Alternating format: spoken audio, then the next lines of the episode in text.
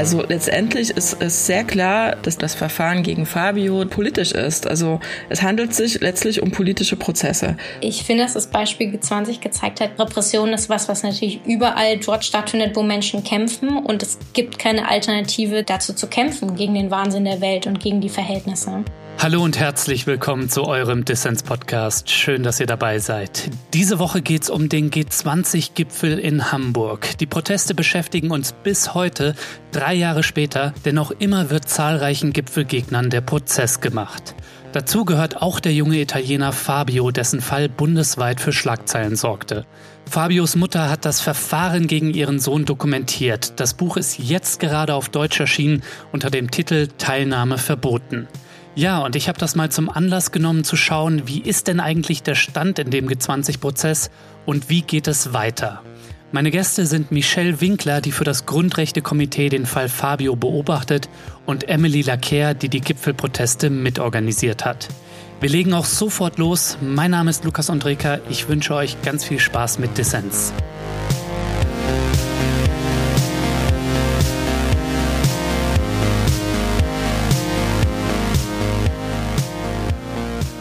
Emily, Michelle, schön, dass ihr beim Dissens Podcast dabei seid. Hallo. Sehr, sehr gerne. Vielen Dank auch. Ja, wir wollen über Fabio und das Verfahren gegen ihn sprechen. Ihr habt nämlich beide an einem Buch mitgewirkt zum Thema. Teilnahme verboten heißt es. Erschienen ist es im Unrast Verlag. Stellt euch doch vielleicht beide kurz mal vor, bevor wir so richtig loslegen. Wer seid ihr und wann habt ihr Fabio das erste Mal kennengelernt? Vielleicht fangen wir mit dir einfach an, Emily.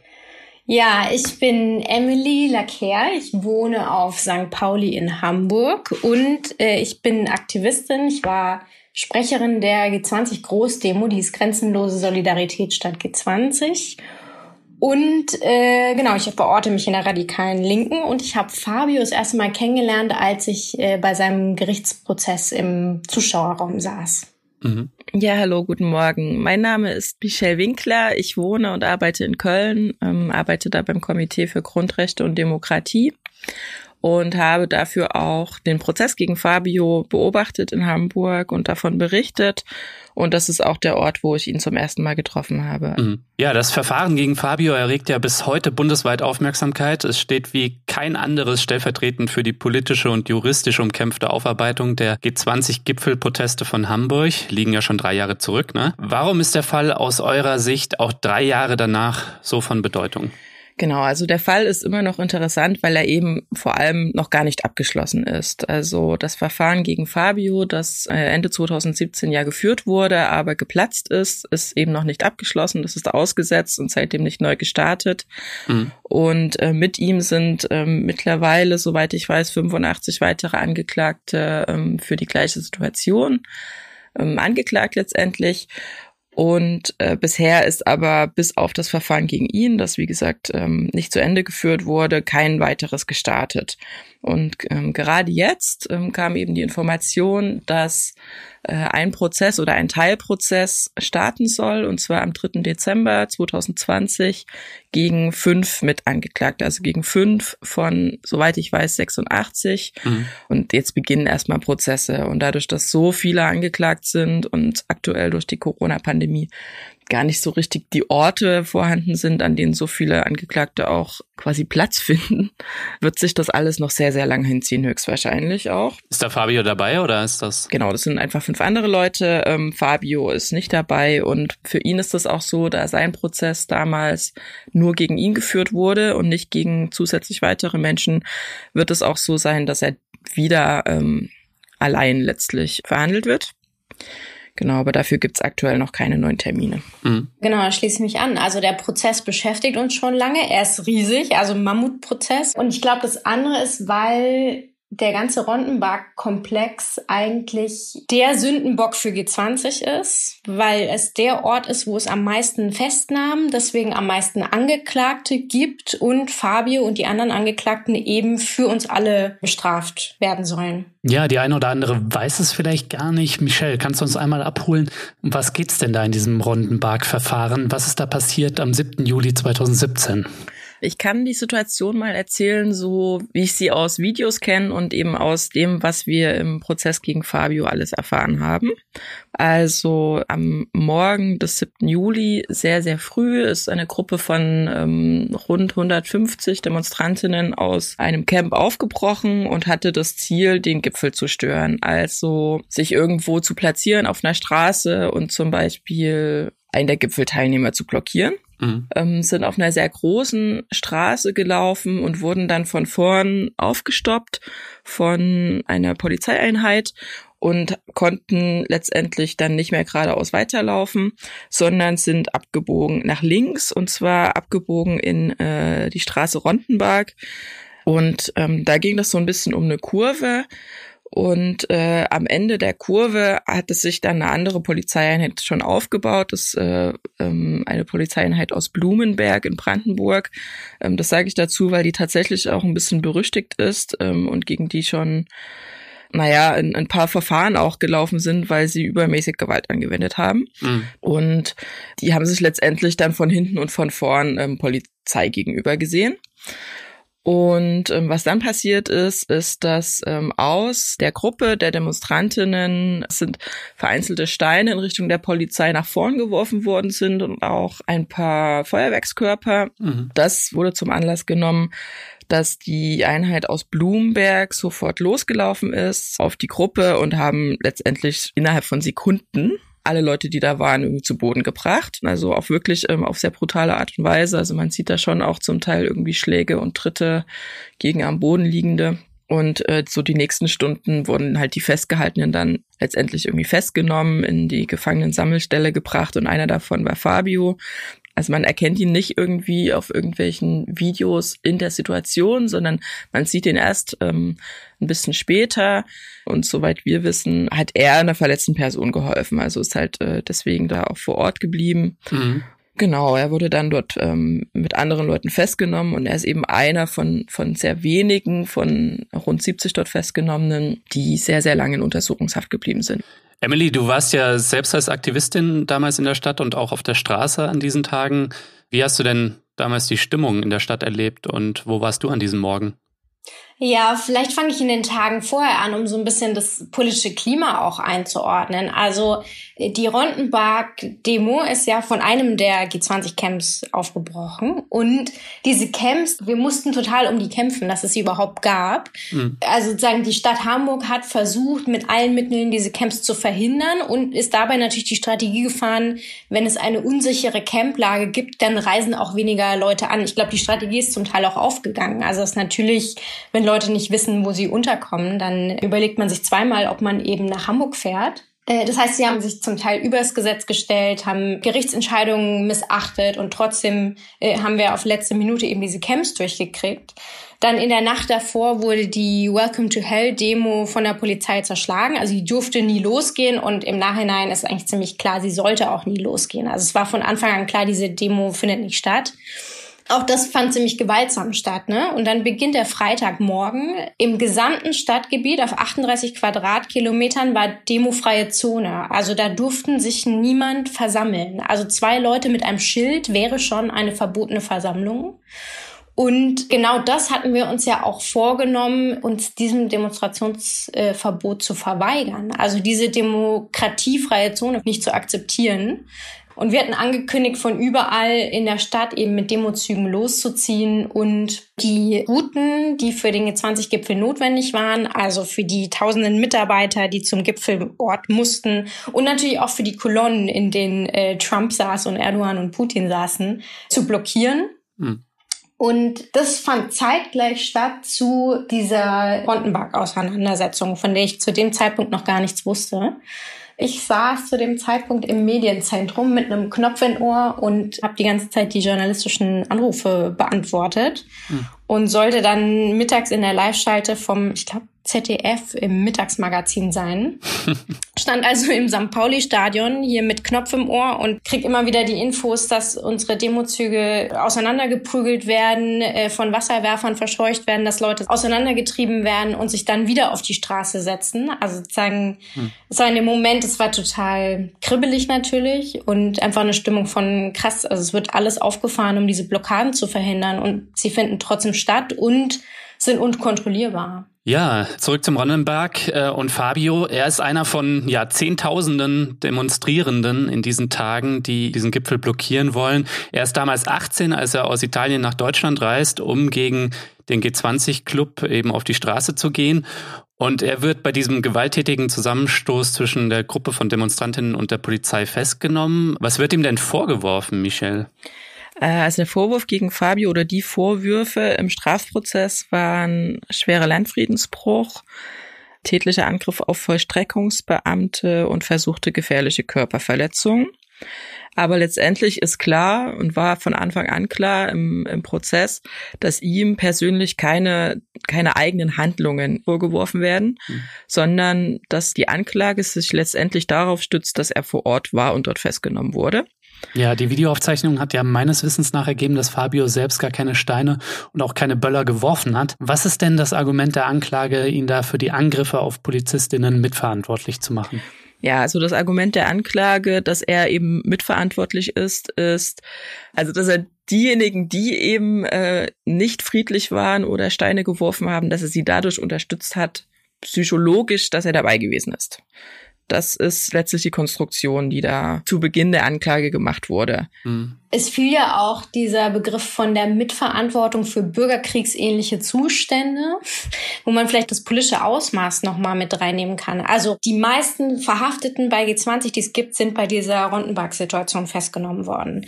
Und sonst gibt es kaum welche. Es gibt natürlich von der Elbchaussee wirklich wenige, äh, die jetzt inzwischen auch verurteilt sind. Und es gibt einzelne, die wegen Flaschenwürfen verurteilt wurden. Mhm. Also die meisten Leute, die man hat, sind eben die vom Rondenberg, die, wie Michelle das ja gerade erklärt hat. Also es ist juristisch total umstritten.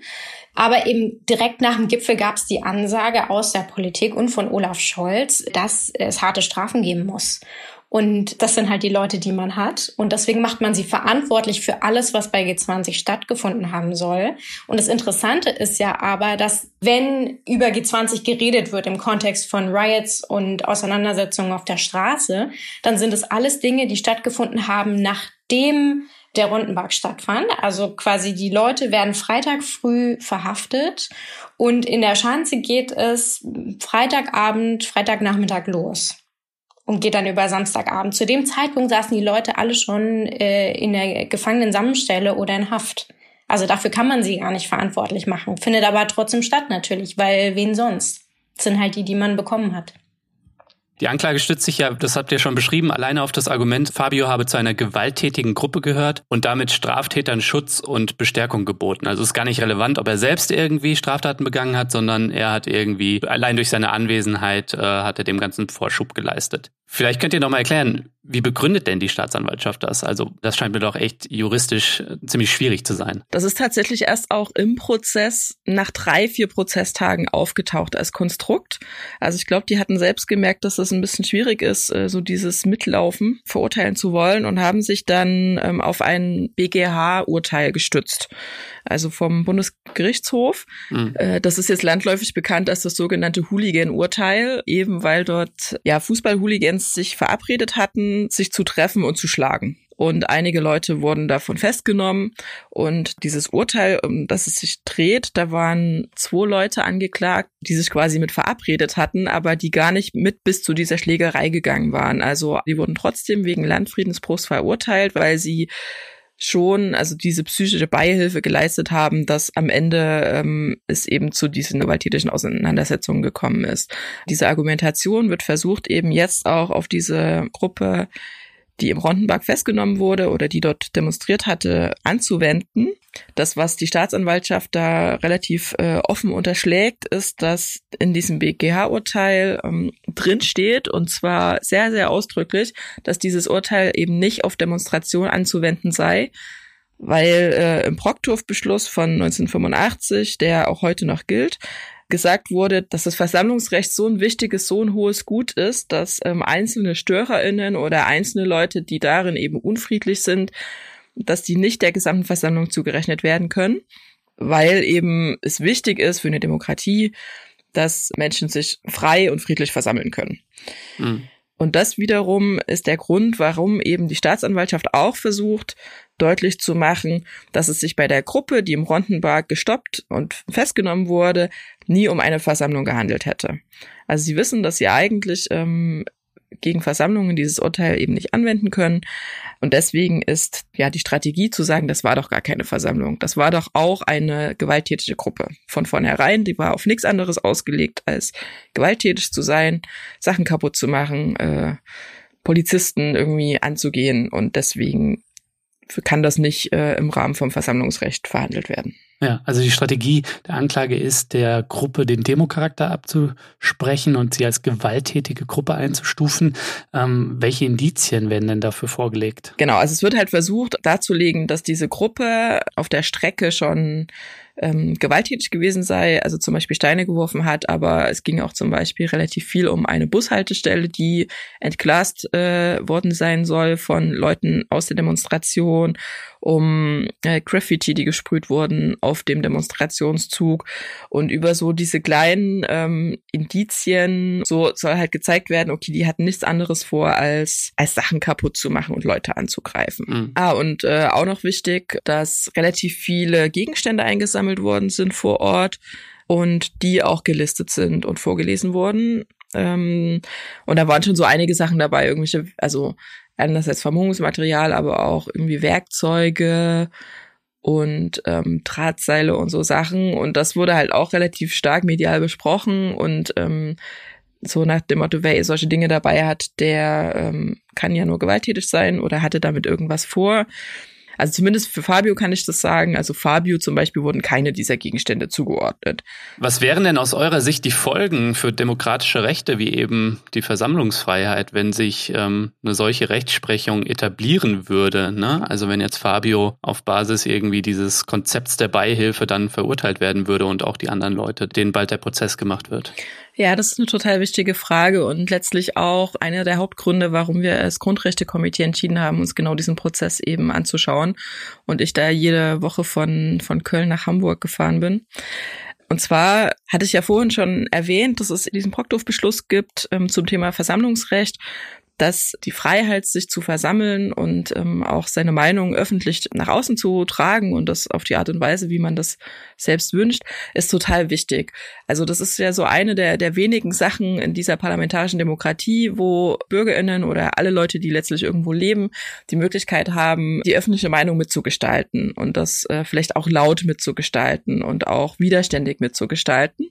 Mhm. Und wenn eben das jetzt so sein sollte, dass Gruppen, wo vielleicht Einzelne tatsächlich naja, einen Stein geworfen haben oder irgendwo in, in Graffiti gemacht haben oder auch meinetwegen diese Bushaltestelle da kaputt gemacht haben, wenn das auf die komplette Gruppe zurückfällt und letztlich jeder für die Handlungen in so einer Demonstration von anderen verantwortlich gemacht werden kann, ja, dann ist das ein Angriff auf das Versammlungsrecht oder auf die Freiheit, sich zu versammeln und auch die eigenen Mittel zu wählen, wie man sich versammelt. Ja, man muss auch nicht wirklich Fan von äh, militanter linker Politik sein oder von schwarzen Blöcken, sage ich mal, ja, um die Gefahr davon zu sehen, die so eine Rechtsprechung bedeuten könnte, ne? Also irgendwie für das Demonstrationsrecht und für unsere Freiheit auf die Straße zu gehen, so. Keine Ahnung, ich würde mir bei manchen Sachen vielleicht dann überlegen, ne? Gehe ich dann da noch hin oder so, wenn ich unter Umständen dann für was verantwortlich gemacht werde, was irgendjemand anderes tut. So. Ja, und es ist ja äh, was, was jetzt nicht nur vielleicht Aktivistinnen und Leute, die sich für Grundgesetze engagieren, interessiert, sondern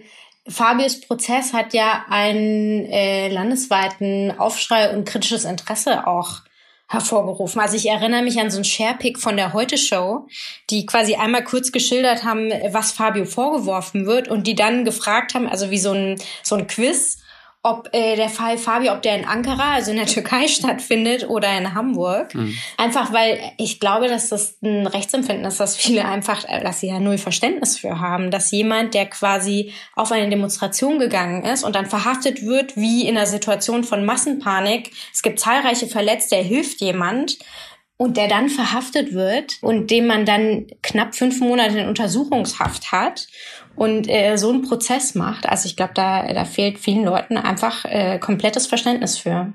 Das ist nicht mehr äh, vermittelbar, auch für die Hamburger Justiz. Ganz witzig, ich habe gestern im, gar nicht im Kontext jetzt einer Recherche für dieses Gespräch irgendwie den Begriff Lawfare, auf den bin ich gestoßen im Internet steht für Missbrauch rechtsstaatlicher Mittel zur Verfolgung politisch Andersdenkender. Und das ist natürlich so eine Zusammensetzung aus Recht und Warfare, ne? Lawfare. irgendwie musste ich da irgendwie spontan dann an ja. unser Gespräch und an diese Situation hier und an die Hamburger Justiz denken. Ja, also die Politik hat von Anfang an klar gemacht, es wird harte Strafen geben, äh, was eigentlich überhaupt nicht die Aufgabe der Politik ist. Also es gibt immer noch eine Gewaltenteilung, in dem die Justiz entscheidet, äh, ob es die Strafen gibt und welche. Aber das hat Olaf Scholz äh, von Anfang an klar gemacht, direkt nach dem Gipfel. Und naja, die Hamburger Justiz rüstet alles auf, was sie kann. Ne? Richter Tuli, den es betrifft, ist ein Hardliner, das äh, wissen alle. Und vielleicht im politischen Kontext, also die Eskalation, dass es in Hamburg knallt, hat Olaf Scholz und Angela Merkel in dem Moment getroffen, als sie entschieden haben, den Gipfel nach Hamburg zu holen. Weil diese Entscheidung für diesen G20-Gipfel äh, war ja gleichzeitig die Entscheidung, dass die Sicherheitsinteressen der Bevölkerung Leuten wie Donald Trump oder Erdogan oder Indiens Premierminister Modi oder Chinas Xi Jinping, dass sie denen untergeordnet werden. Also dass die Sicherheitsinteressen der Bevölkerung nicht so sehr zählen. Also die Idee, dass man hier, die Messehallen sind, grenzen gleich an hier Hamburgs berühmten Stadtteil St. Pauli an. Die Idee, dass man solche Leute hier nach Hamburg holen kann, mitten äh, angrenzend an, also quasi ein Steinwurf entfernt von hier so Rote Flora und äh, äh, quasi weltberühmter linker Stadtteil, äh, dass man das tun kann und dass sich dagegen kein Widerstand wehrt. Also das war ja eigentlich absurd. Und ähm, das heißt, dieser ganze Gipfel war eigentlich nur durchführbar mit einer Militarisierung der Stadt, mit einer Kriminalisierung von sozialen Bewegungen von Anfang an. Äh, also unsere allerersten Aktionskonferenzen. Wir haben im Dezember 2016 haben wir die erste Aktionskonferenz organisiert. Und äh, in, ähm, ich glaube, das war in der HAW, also in, in Uniräumen in Hamburg. Und die Behörden haben alles daran gesetzt, um Druck auf die Uni auszuüben, äh, dass diese Aktionskonferenz nicht stattfinden kann. Und zu dem Zeitpunkt war noch nichts äh, geplant. Dafür sollte ja diese Aktionskonferenz stattfinden.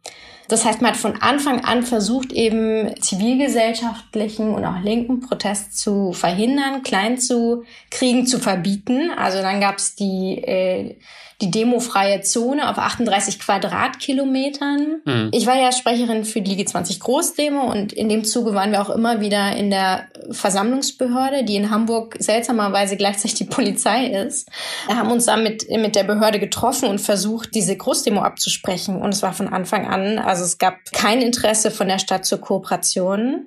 Das Überwältigende ist eigentlich, dass das nicht funktioniert hat. Also, dass wir trotz all dieser Schikanen von Versammlungsbehörde, von Sicherheits, sogenannten Sicherheitsbehörden, von Verfassungsschutz, äh, von der Stadt, von der Polizei, dass trotzdem äh, knapp 80.000 Leute auf diese Demonstration gekommen sind.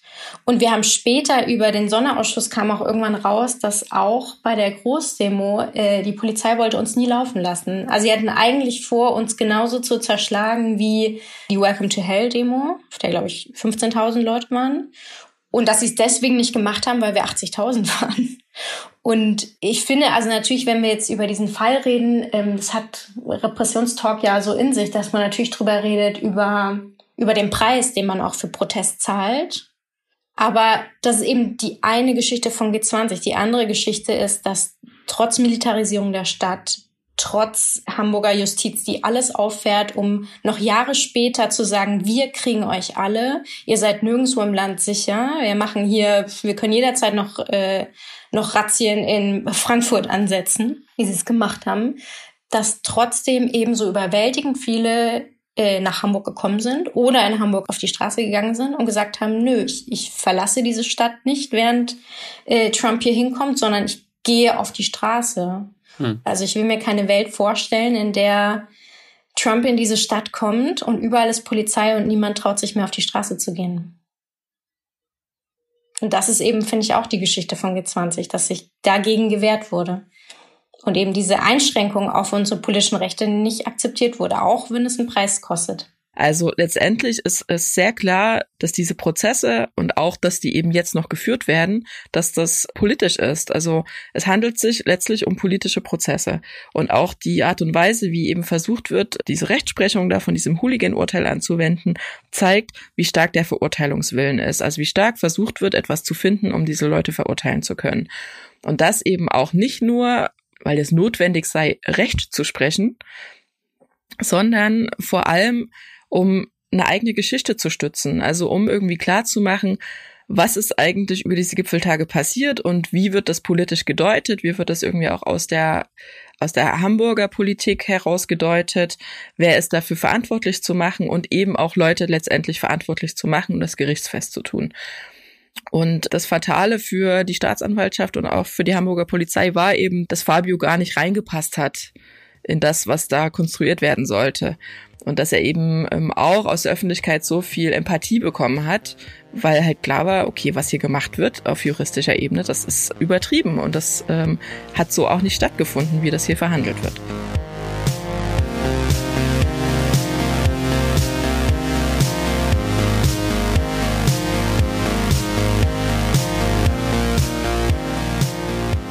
Ja, diese kleine Pause hier möchte ich nutzen, um allen Fördermitgliedern von Dissens zu danken. Ohne eure Unterstützung wäre dieser Podcast hier gar nicht möglich. Dafür wirklich tausend, tausend Dank und eine fette Umarmung. Wenn dir Dissens gefällt und du noch nicht dabei bist, dann mach doch jetzt mit. Fördermitglied kannst du schon ab 2 Euro im Monat werden, also für gar nicht viel Geld.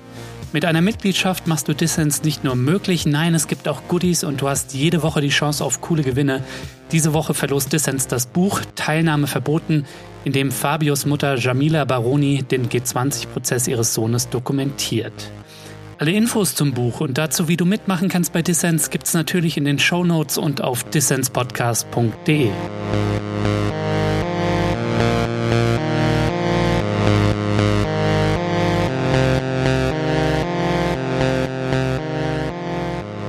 Du hörst den Dissens-Podcast. Zu Gast ist Michelle Winkler vom Grundrechtekomitee und Emily Lacker von der interventionistischen Linken. Ich habe jetzt gelesen, dass der nächste G20-Gipfel Ende November in Saudi-Arabien sollte er stattfinden und der jetzt natürlich Corona-bedingt findet der virtuell statt. Ich könnte mir vorstellen, dass das die Zukunft dieses exklusiven Clubs ist und dass sich dann Protest auf der Straße und gegen diesen Club erübrigt hat. Vielleicht, das haben wir jetzt während Corona ja gelernt, zu zoomen und Telefonkonferenzen zu machen. Es wird dann der Protest der Hacker, willst du sagen, oder wie?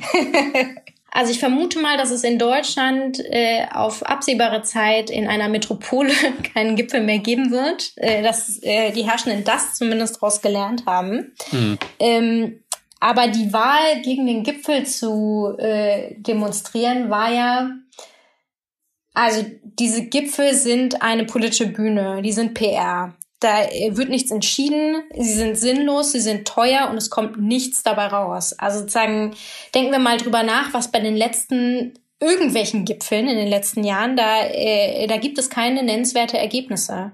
Und es war eigentlich was, was wir von vornherein gesagt haben. Also sozusagen, was soll dabei rauskommen, wenn Trump und Erdogan sich die Hand reichen? Also ähm, das war von Anfang an hoffnungslos. Aber was es natürlich ist, ist eine mediale Bühne, also auf dem sie sich selber legitimieren. Und das war was, wo wir von Anfang an als Aktivisten gesagt haben, dass wir wollen mit aufs Bild. Also wir wollen, dass es keinen Bericht gibt über äh, den Gipfel der G20, wo nicht im gleichen Atemzug über den Protest gegen ihre Welt, also gegen den globalen Kapitalismus, gegen den kalten Neoliberalismus von Merkel und Macron und gegen die Minderheitenhasser und Klimaterroristen wie Trump oder wie Kriegstreiber wie Erdogan. Hm. Also dagegen äh, gibt es Protest und überall, wo über den G20-Gipfel berichtet wird, muss auch genannt werden, dass es Tausende gibt, Hunderttausende, die damit nicht einverstanden sind mit dieser Welt. Und das ist uns gelungen. Und ob Gipfel als Ort von Protest, ob das wieder die Orte sind in der Zukunft, die wir wählen, oder ob es andere Anlässe oder selbstgesetzte Termine sind, äh, das ist eigentlich eine Taktik- und Strategiefrage. Aber sozusagen der, der Protest gegen den Kapitalismus und gegen die Systeme, für die G20 stehen, der hört natürlich nicht auf. Ja, ich meine, genug Ungehorsam gibt es noch. Während wir hier sprechen, wird ja gerade der Danny zum Beispiel geräumt oder sie versuchen ihn zu räumen und da wehrt sich die Klimabewegung dagegen. Äh, das bringt mich so ein bisschen zur Frage, die richtet sich auch so ein bisschen an dich, Emily. Seattle über Genua bis Hamburg, das sind ja so ein bisschen historisch gesehen, spannt das so den Bogen eben dieser globalisierungskritischen Protestbewegung, ne? Die irgendwie Ende der 90er, Anfang der Nuller entstanden ist. Hm. Heute ist es ein bisschen mehr die Klimabewegung, die für Aufruhr sorgt. Ne? Wo liegen denn da aus deiner Sicht irgendwie die, die Verbindungen und vielleicht aber auch Unterschiede? Also wir waren nie Globalisierungskritiker, wir waren nie gegen Globalisierung. Oder ich glaube auch Globalisierungskritik hat es in der Form nicht gegeben, sondern was es gab, ist eine Kritik am globalen Kapitalismus. Hm. Weil gegen das Transnationale, gegen den Internationalismus, gegen den hat niemand was, sondern das schreiben wir natürlich auf unsere Fahnen als Linke. Als Linke waren wir schon immer transnational. Das heißt, dass quasi alle ein bisschen näher aneinander rutschen und man jetzt global vernetzt, ist super Sache. Aber quasi Seattle, äh, Genua und so weiter waren ja auch Proteste gegen das global vernetzte Kapital und gegen den globalen Kapitalismus. Und das ist was, was zumindest auch in Deutschland in der Klimabewegung von Anfang an vorhanden war. Also die ersten Klimacamps, bei denen, die in Deutschland stattfanden, 2008 in Hamburg übrigens, äh, unter Beteiligung auch von der IL und ich war auch dabei das waren ja Klimacamps von Linksradikalen. Also Linksradikale haben die ersten Klimacamps nach Deutschland gebracht. Und also ich glaube auch in meiner Biografie als selbst als Schülerin vor 15 Jahren war es eigentlich die Beschäftigung mit dem Klima und der Klimakrise, die mich zur Kapitalismuskritikerin gemacht hat. Hm. Und die Erkenntnis, dass Wirtschaftswachstum und Treibhausgasausstoß, dass es eng miteinander verbunden ist. Und die einzigen Jahre, in denen äh, der CO2-Ausstoß mal zurückgegangen ist, die Jahre der Weltwirtschaftskrise von 2008 und danach 2009 waren. Und das quasi die Vorstellung von, es kann unendliches Wirtschaftswachstum geben und man könnte das tun, ohne den Planeten zu zerstören, dass das absurd ist. Und diese Vorstellungen, Gedanken haben uns natürlich auch äh, in den Anfängen der deutschen Klimabewegung getragen. Und klar, die Klimabewegung ist größer geworden, musste sie auch und ist jetzt zur Massenbewegung geworden. Und es war natürlich auch klar, dass diese Erkenntnis von dem Zusammenhang von Kapitalismus und dass Kapitalismus unsere menschlichen Beziehungen und den Planeten zerstört, dass das nicht alle teilen. Äh, das ist in der Massenbewegung so. Aber es teilen, glaube ich, doch immer mehr. Also sozusagen die Zahl der Menschen, die sagen so, äh, wir können die Klimakrise nicht stoppen, wenn wir an diesem Wirtschaftssystem festhalten. Das ist, glaube ich, schon eine Überzeugung, die sich immer mehr auch verbreitet, auch in Zeiten von Klima als Massenbewegung und äh, der fantastischen, wunderbaren Aufkommen von Fridays for Future. Mhm. Lass uns noch mal über das Buch sprechen. Das haben wir noch gar nicht gemacht. Ja. Teilnahme verboten heißt es. G20-Protest und der Prozess von Fabio V. Erschienen im Unrast Verlag, hatte ich schon gesagt. Fabios Mutter Jamila Baroni hat das Buch geschrieben. Ihr beide habt dran mitgewirkt. Äh, Emily, du hast ein Vorwort geschrieben zur deutschen Ausgabe.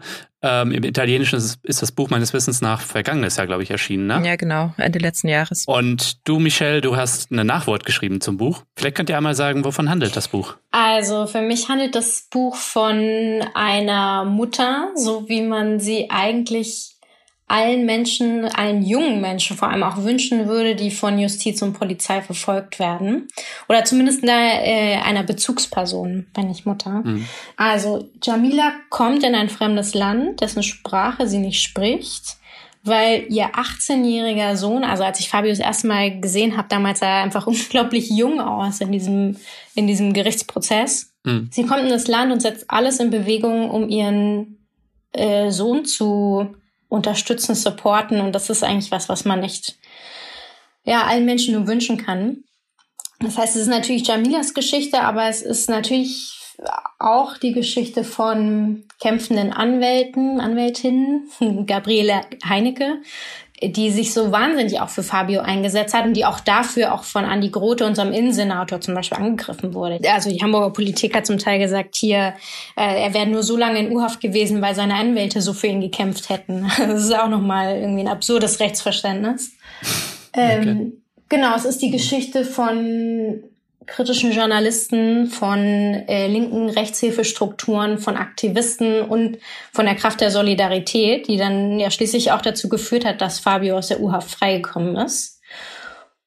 Und es ist die Geschichte von welchem Preis wir eigentlich bereit sind zu bezahlen, weil eben Protest gegen der, den Wahnsinn der Welt nicht umsonst ist. Also erstens nicht umsonst, weil er ja notwendig ist, sonst ändert sich nichts und äh, die Verhältnisse bleiben, wie sie sind. Aber zweitens nicht umsonst, weil es ja auf der Welt Hunderttausende Fabios gibt.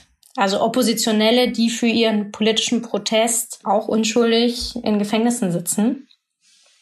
Oder auch einfach, weil sie gegen ihre Regime, in denen sie leben, gekämpft haben.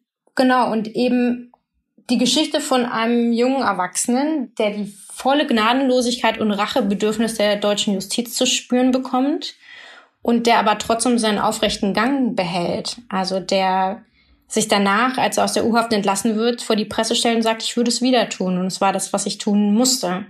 Und deswegen finde ich eigentlich ist äh, Fabius Geschichte natürlich auch ein Vorbild für uns alle. Ja, ich würde das ähnlich beantworten. Äh, ich war auf jeden Fall auch sehr, äh, sehr geflasht von, von Fabio selbst. Auch, also er hat ja entschieden, diesen Pol Prozess auch politisch zu führen, eben äh, nochmal noch mal klar und deutlich zu sagen, auch am Anfang des Prozesses, warum er eigentlich in Hamburg war, gegen welche Politik er da demonstriert hat dass er trotz des hohen Preises, den er gerade äh, im Begriff ist zu zahlen, jederzeit wieder so machen würde und sich immer wieder dafür entscheiden würde, nach, nach Hamburg zu kommen. Das hat mich äh, total beeindruckt. Und nochmal zurück zum Buch. Jamila erzählt das ja sehr chronologisch, also auch wie sie den Anruf bekommt ähm, vom Legal Team, dass ihr Sohn zunächst noch in Polizeigewahrsam ist, dann später wird es ja U-Haft wie sie das erlebt hat, der Reihe nach und äh, auch welche Gedanken sie sich da gemacht hat und so weiter. Ich fand das sehr, sehr eindrücklich und hat mir auch noch mal eine ganz andere, eine sehr viel persönlichere naja, Sicht auf diesen ganzen Fall gegeben. Also ich mhm. hatte natürlich schon vorher auch Empathie mit Fabio und ich fand das alles schlimm, was da mit ihm gemacht wurde, aber das eben noch mal so aus dieser Sicht der ihm sehr, sehr nahen Person zu lesen und ähm, ja, das hat mich, ich fand das sehr berührend. Mhm. Habt ihr eigentlich ähm, persönlich auch Kontakt gehabt zu Jamila Baroni ja. oder zu Fabio? Ich habe Jamila und Fabio ja auch im, im Prozess kennengelernt. Und was ich als eine schöne Zeit in Erinnerung behalten werde, auch ist die Zeit, als Fabio dann aus der U-Haft entlassen wurde, aber äh, noch in Hamburg geblieben ist. Ein paar Wochen oder Monate war es, glaube ich, weil ja die Prozesse noch stattfanden, bis sie erstmal eingestellt wurden. Ähm, und wir dann auch schöne Momente haben konnten. Also ich meine, es ist natürlich eine skurrile Situation. Du lernst dich kennen als ähm, jemand, der quasi im Prozess und in U-Haft ist und ich im Publikum.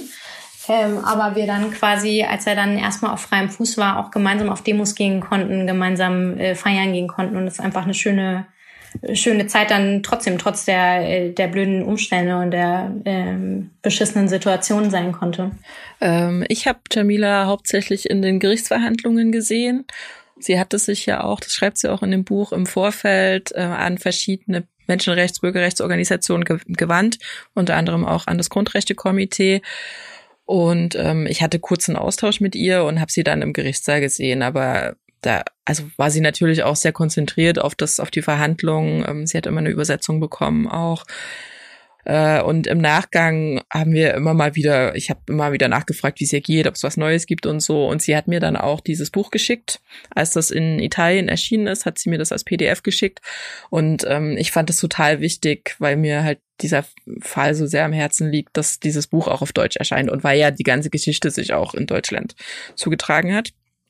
Und ähm, meine Kollegin und ich, wir haben dann eben einen Verlag gesucht und sind total froh, dass der Unrast Verlag äh, diese Übersetzung von dem Buch dann in Auftrag gegeben hat und jetzt dieses Buch auch veröffentlicht hat. Ihr habt schon erwähnt, 2018 platzte das Verfahren gegen Fabio. Vielleicht könnt ihr noch einmal beschreiben, Michelle zum Beispiel, wo steht das Verfahren gerade und wie wird es jetzt weitergehen? Also wird das jetzt 2021 dann zum Beispiel losgehen oder was können wir da erwarten? Äh, ja, soweit wir wissen, also genau, ich hatte ja vorhin gesagt, dass jetzt am 3. Dezember ein erstes Verfahren gegen fünf äh, ganz junge Angeklagte startet im Zusammenhang mit dem Rondenberg-Komplex und dass Fabios Verhandlung oder Fabios Fall einzeln verhandelt werden muss. Ich gehe ehrlich gesagt davon aus, dass dieser erste Prozess mit den fünf jungen Leuten, dass der zuerst komplett geführt wird und abgeschlossen wird. Das wird höchstwahrscheinlich auch ein Weilchen dauern. Das Problem wird sein, dass der ohne Öffentlichkeit stattfindet, was sehr, sehr kritisch ist aus meiner Sicht. Das wird natürlich damit begründet, dass die Angeklagten minderjährig waren zum Tatzeitpunkt und immer noch sehr jung sind. Da ist die Öffentlichkeit normalerweise ausgeschlossen.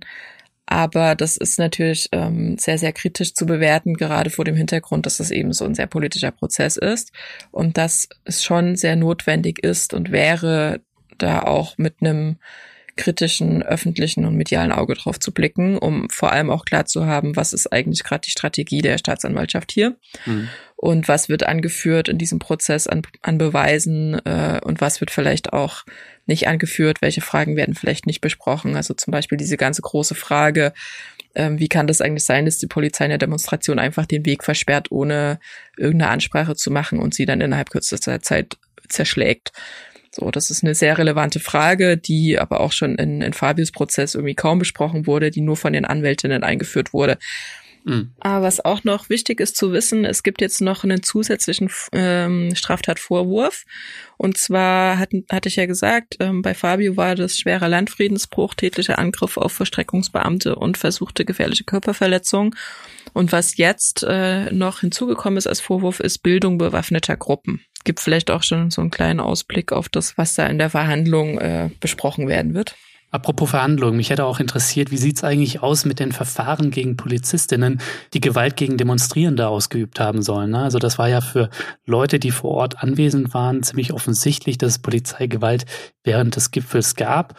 Hunderte wurden bei Übergriffen durch Polizistinnen verletzt. Also was ist da denn der Stand? Ich kenne die Zahlen. Also 169 Verfahren werden gegen Polizistinnen äh, im Zuge von den G20-Tagen geführt.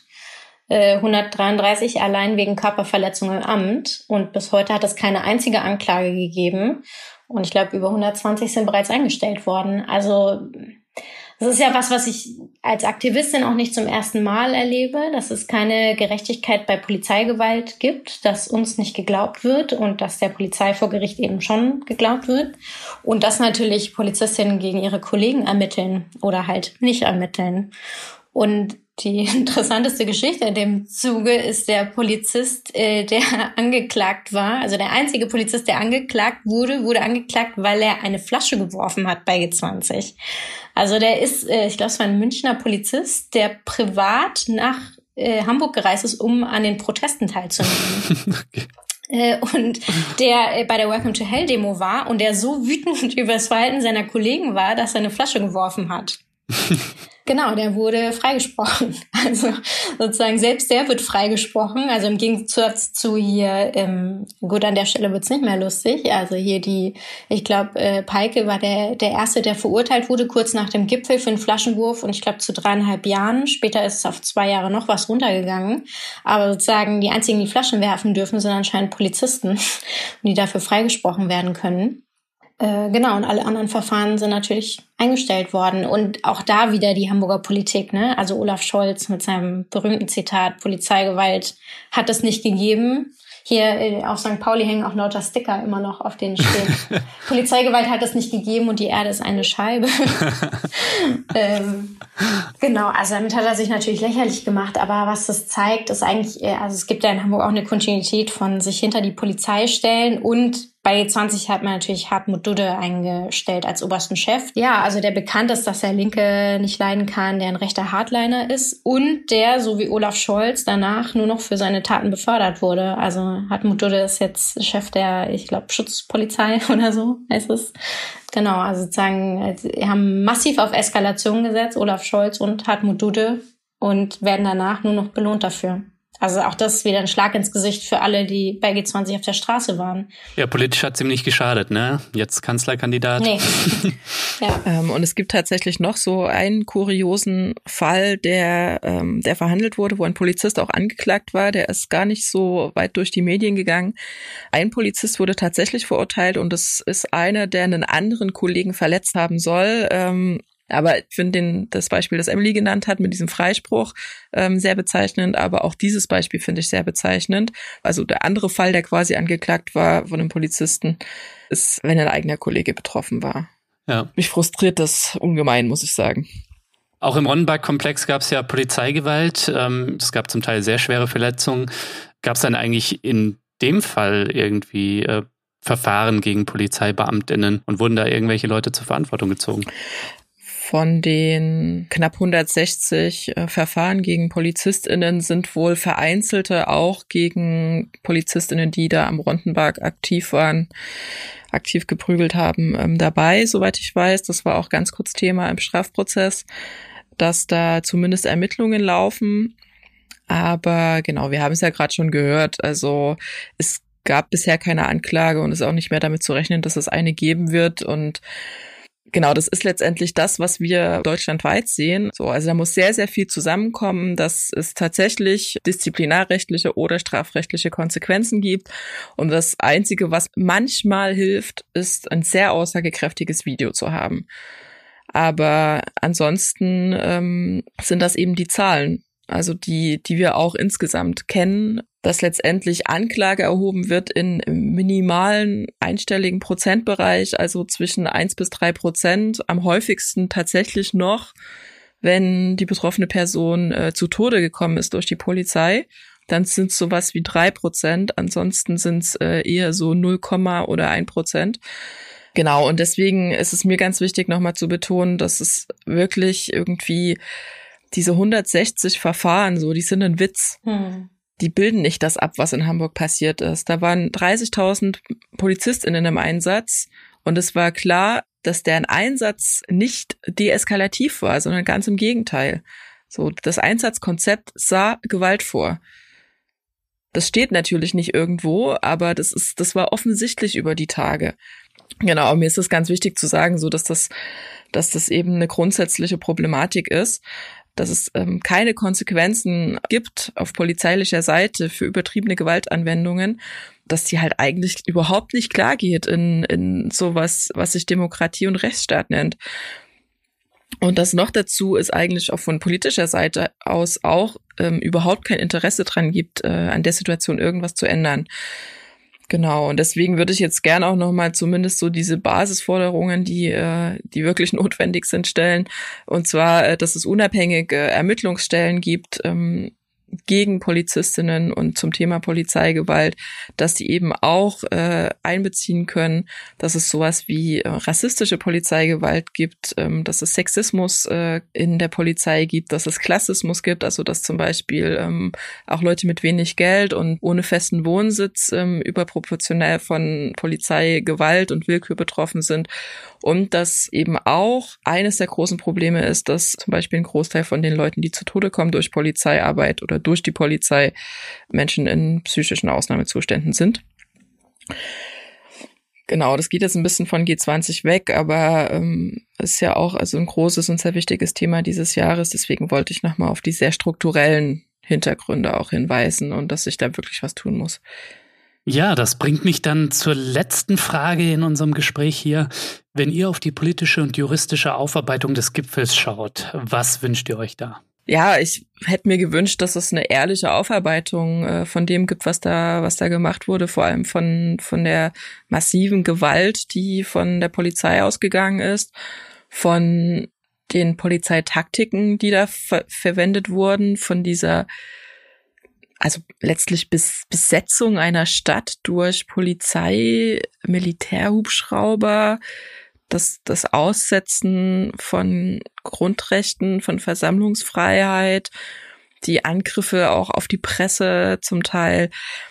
Also, dass das halt wirklich ehrlich aufgearbeitet wird, aber ist ja, es wird ja immer noch versucht, dieses Bild zu vertreten. Die Polizei hat alles richtig gemacht. Ähm, wenn sie Gewalt ausüben musste, dann war das gerechtfertigt, weil hat man ja gesehen da in der Schanze. Äh, hm. Ja, und die zweite Sache ist, ähm, das Einzige, was, was halt gut funktioniert hat und was auch irgendwie so ein Gegenpol bildet, ist, ähm, naja, solidarische Unterstützung und Zusammenhalten. Und da hat zum Beispiel die Kampagne United We Stand schon irgendwie eine sehr, sehr starke und wichtige Arbeit gemacht, dass sie, also ich habe ja nur einen Prozess beobachtet, aber es liefen ja schon ganz viele, dass eben viele dieser Prozesse beobachtet wurden, dass daraus berichtet wurde. Und es gibt auch ein paar wirklich gute kritische JournalistInnen, die da über Jahre hinweg dranbleiben an dem Thema. Und dass das einfach weitergemacht wird und dass vor allem auch diese Prozesse, die da anstehen, weiter kritisch begleitet werden. Das finde ich sehr, sehr, sehr wichtig. Und dass da auch hingeschaut wird von der kritischen Öffentlichkeit und eben auch von der radikalen Linken und dass verstanden wird, dass äh, dass eben diese Prozesse gegen einzelne Leute wichtig sind, weil sie mehr ausdrücken als eben nur das, sondern den unbedingten Willen, ähm, so einen politisch starken Schlussstrich unter diesen G20-Gipfel zu ziehen und naja, ein bestimmtes Bild von dem, was da passiert sein soll, auch irgendwie zu verfestigen auf juristischem Wege. Genau, da eine Öffentlichkeit, ein Hinsehen und ein Interesse finde ich sehr, sehr wichtig. Also die Geschichte der G20-Gipfeltage ist eine von Solidarität. Nicht nur, wenn man sich jetzt die Unterstützung von den Gefangenen anschaut und äh, in Fabius Fall besonders, sondern auch in Hamburg. Also zu einem Zeitpunkt, wo zum Beispiel sämtliche Camps äh, auch rechtswidrig von der Polizei umstellt wurden, obwohl es andere Gerichtsentscheide gab und man wirklich versucht hat, mit allen juristischen Mitteln die Camps zu verhindern. War so ein Moment, den ich nie vergessen werde, wie dann die Schauspielhäuser und äh, das St. Pauli-Stadion und die Kirchen alle ihre Türen aufgemacht haben und gesagt haben, okay, wir heißen euch willkommen und schlaft hier. Also der Protest der, der Welt, der ist nach Hamburg eingeladen, der kann hier hinkommen und wir machen unsere Türen auf. Und letztendlich die Solidarität und die Unterstützung, die, die für Fabio auch zusammengekommen ist, die letztendlich dafür gesorgt hat, dass der Prozess erstmal geplatzt ist. Genau, ich glaube, da kann ich mich nur Michelle anschließen, dass wir das äh, wieder erleben wollen. Und, ach ja, ich wollte die Geschichte erzählen von Vorge 20, wie so oft bei Protesten äh, habe ich viele Aktionspläne also auch in Erinnerung, wo immer einer aufsteht oder eine und sagt, ja, aber ähm, habt ihr mal drüber nachgedacht, da kommt wahnsinnig viel Polizei. Was machen wir da eigentlich? Und äh, sollen wir das wirklich machen? Ist doch wahnsinnig gefährlich. Und äh, die bringen wie viel Wasserwerfer waren, waren in Hamburg? Ich glaube über, äh, also hier über 30, 33 Wasserwerfer oder so. Ich glaube, sie hätten die Buschfeuer in Kalifornien löschen können ja, mit den Wasserwerfern, genau. die sie da hatten. So. Ja. ja. Äh, und das ist natürlich eine Frage, die, die immer äh, gestellt wird, die ja auch berechtigt ist zu sagen, lohnt sich das? Also dieses Risiko in Kauf zu nehmen. Und ich finde, dass das Beispiel G20 gezeigt hat, ja, es lohnt sich. Natürlich kostet es auch einen Preis, natürlich riskiert man auch was aber äh, es gibt halt keine Alternative dagegen. Also Repression ist was, was natürlich überall dort stattfindet, wo Menschen kämpfen und es gibt keine Alternative zu, dazu zu kämpfen, gegen den Wahnsinn der Welt und gegen die Verhältnisse. Die Alternative ist nur, sie zu akzeptieren und das äh, kann keine Alternative sein. Emily und Michelle, vielen Dank fürs Gespräch. Danke. Hat Spaß gemacht.